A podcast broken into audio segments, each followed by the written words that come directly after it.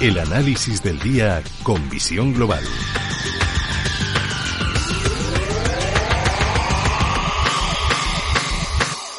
Y saludamos a Alberto Iturralde, analista independiente. Alberto, buenas tardes.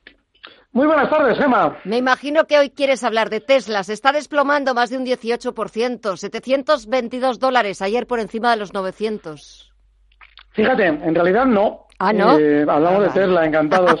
Pero ¿por qué no, por qué no quiero hablar de Tesla? Porque en realidad eh, llevo sin querer hablar de ella desde que comenzó esa subida meteórica que le llevó en muy pocas sesiones desde, pues fíjense, desde una vez que rompía al alza el nivel 400, en mes y poco más, se, más que duplicó el precio. Y ya en las últimas sesiones, ayer lo comentábamos con Fernando, Eduardo también hacía un comentario al respecto, pues ya la locura era de tal calibre que lo que está sucediendo ahora, pues hombre, eh, a mí me encanta escuchar eso de, hombre, se veía venir. No es que se veía venir, eh, ayer lo comentábamos Eduardo y yo, y es que un valor Nasdaq es así.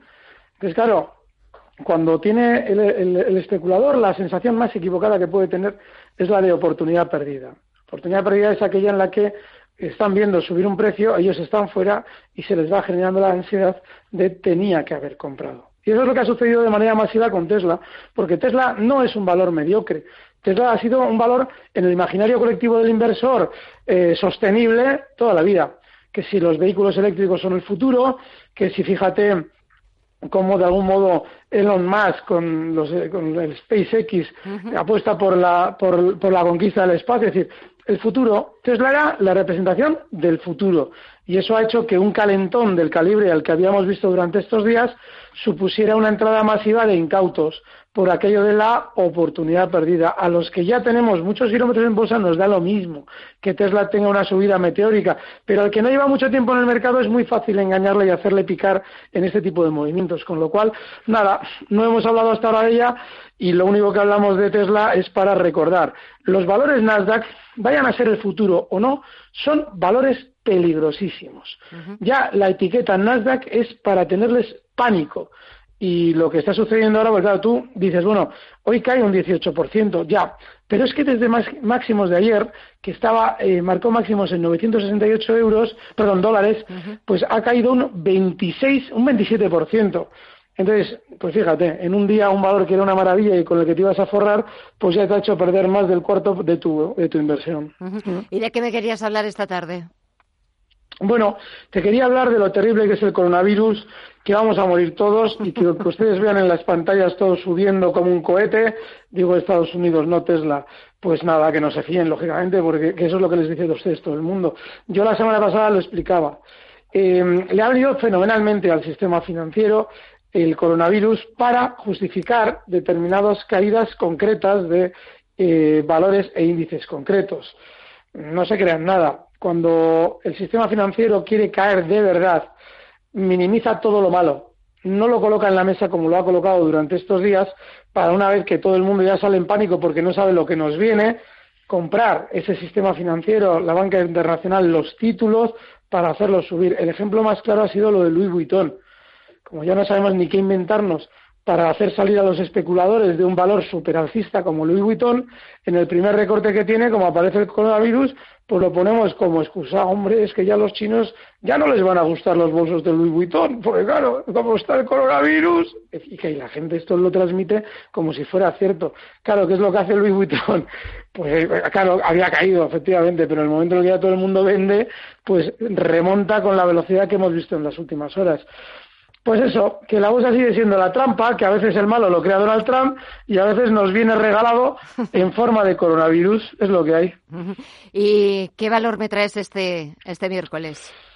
Bueno, yo estos días estoy vigilando sobre todo el caso de Endesa Sí. y lo comentaba ahora mismo también, valores como Louis Vuitton, como estos valores que han sido Boeing también, es que lo de Boeing ya es, es- es muy recurrente, Eh, valores como Safran, eh, valores de los que hemos hablado que tienen una tendencia fantástica al alza, que recortan porque puntualmente tienen que recortar, pero no porque haya un coronavirus o haya una razón más allá de la puramente técnica y de la puramente mm, causada por la sobreventa o la, la sobrecompra.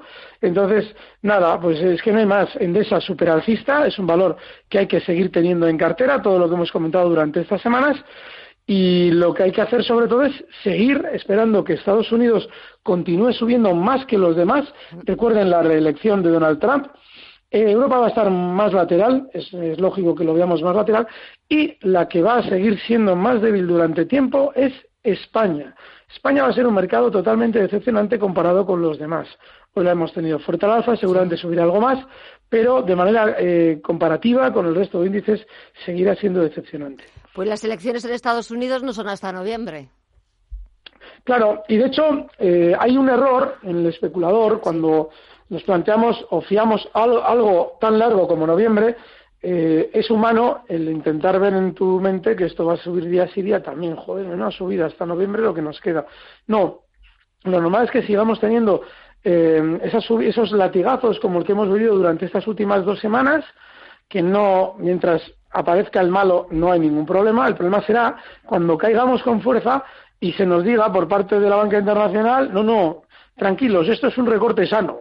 ¿Vale? Yo cuando las bancas iba a desplomar en España, yo explicaba, a ustedes les va a decir todo el mundo que esto es un recorte sano. Bueno, pues esa es la frase que más se dijo durante las siguientes semanas mientras los bancos se desplomaban. Bueno, pues hasta que no suceda eso a nivel global, el mercado seguirá bien. Y a partir de noviembre veremos, porque lo lógico es que si hemos tenido ciertos latigazos, pero en noviembre estamos en un tono positivo, es decir, en las elecciones de Estados Unidos, lo normal es que a partir de ahí sí la cosa floje más. El hecho de que estén ellos bien no significa que durante estos meses nosotros vamos a brillar especialmente. Lo que vamos a hacer es seguir un poquito el tono americano, nada más. Pues eso es lo que haremos. Seguiremos el tono americano. Ellos son los que mandan y el tiempo también es el que manda. Alberto Iturralde, analista independiente. Gracias como siempre. Da gusto. Hasta la próxima. Un saludo. Gracias. Un fuerte abrazo.